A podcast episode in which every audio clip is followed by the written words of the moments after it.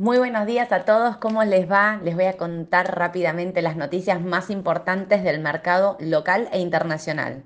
Bueno, empecemos ayer. ¿Qué pasó acá en Argentina? Vieron que era el primer día luego de la nueva normativa de CNB, donde se cambiaron los parking para la legislación argentina, pasó de dos días a uno, y el parking para la legislación extranjera pasó de dos días a tres. Esto aplica únicamente para los que hacen contado con liquidación.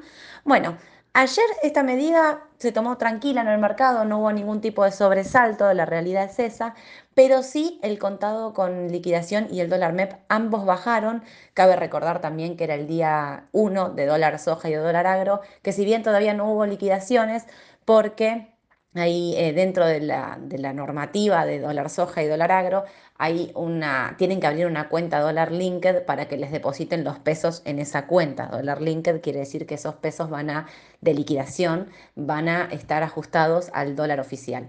Así que todavía no hubo liquidación, pero la noticia buena fue que el Banco Central cortó con 23 eh, ruedas de venta de dólares y ayer pudo finalmente terminar con un saldo neto positivo. Fue nada, 2 millones de dólares, pero me, me parece que lo importante es que pudo no vender dólares en el día de ayer. Por otro lado, Sergio Massa está por viajar a Estados Unidos, se va a participar de lo que es la Asamblea de Primavera del Banco Mundial y el Fondo Monetario Internacional. Ahí lo que va a intentar hacer es definir este puente que se le pidió a Estados Unidos para, bueno, nada, saltear esto, el tema de las metas, de las reservas, de la inflación, del déficit eh, con respecto a lo que fue, lo que está pasando en Argentina, que está fuertemente golpeada por la sequía. Lo que, mm, lo que está sonando muy fuerte en las últimas horas es que el Fondo Monetario Internacional adelante los desembolsos del 2024 al 2023. Esto es para quitarle presión a las reservas del Banco Central, que hoy son muy pocas. Y por otro lado, ver también si podemos cambiar el tema de las metas, ¿no? El tema de, las metas de acumulación de reservas que ya fue cambiado, pero que aparentemente no, no podríamos cumplir.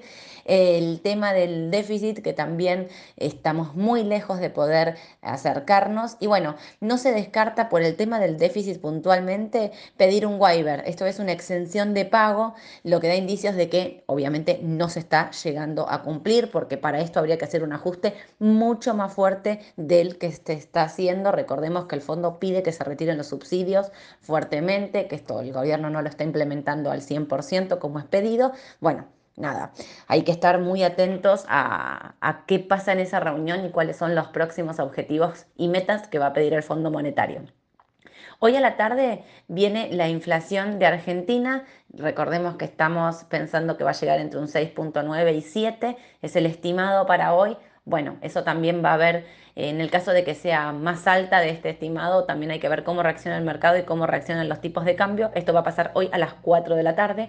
Pero el dato que sí llegó de inflación es el dato de Estados Unidos, donde vino mejor del estimado. En términos interanuales subió, o sea, está en el 5%, es por debajo del 5.2 que es el estimado. El mercado descontaba ya en gran parte que este dato iba a venir bien, pero bueno, Hoy a la tarde van a estar publicándose lo que se llaman las minutas de la Reserva Federal. Esto quiere decir como la letra chica, más allá del dato, la letra chica donde escriben qué piensa hacer la Reserva Federal de ahora en adelante en base a estos datos. Para mí son fundamentales, más importantes incluso que el dato mismo, porque ahí vamos a poder, generalmente dejan entrever cuál es la política, si piensan si están de acuerdo, si piensan que hay que reforzar la tasa o dan indicio de que la podrían mantener o incluso bajar.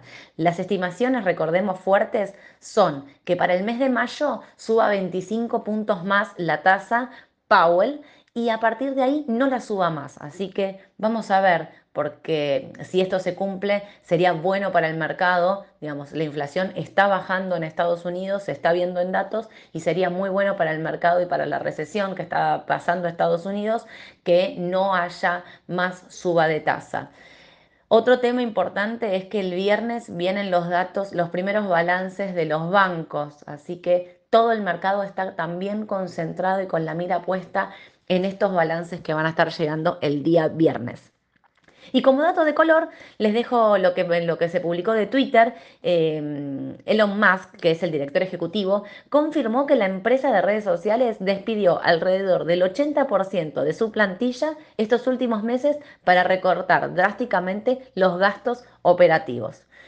El mercado ya abrió, eh, el precio del petróleo está subiendo, el precio del oro también estaba subiendo a penitas y los índices están 0,5, 0,6, ligeramente positivos. Nada, nada fuerte por ahora en el mercado. Habrá que esperar hoy a la tarde las minutas de Powell y ver cómo sigue.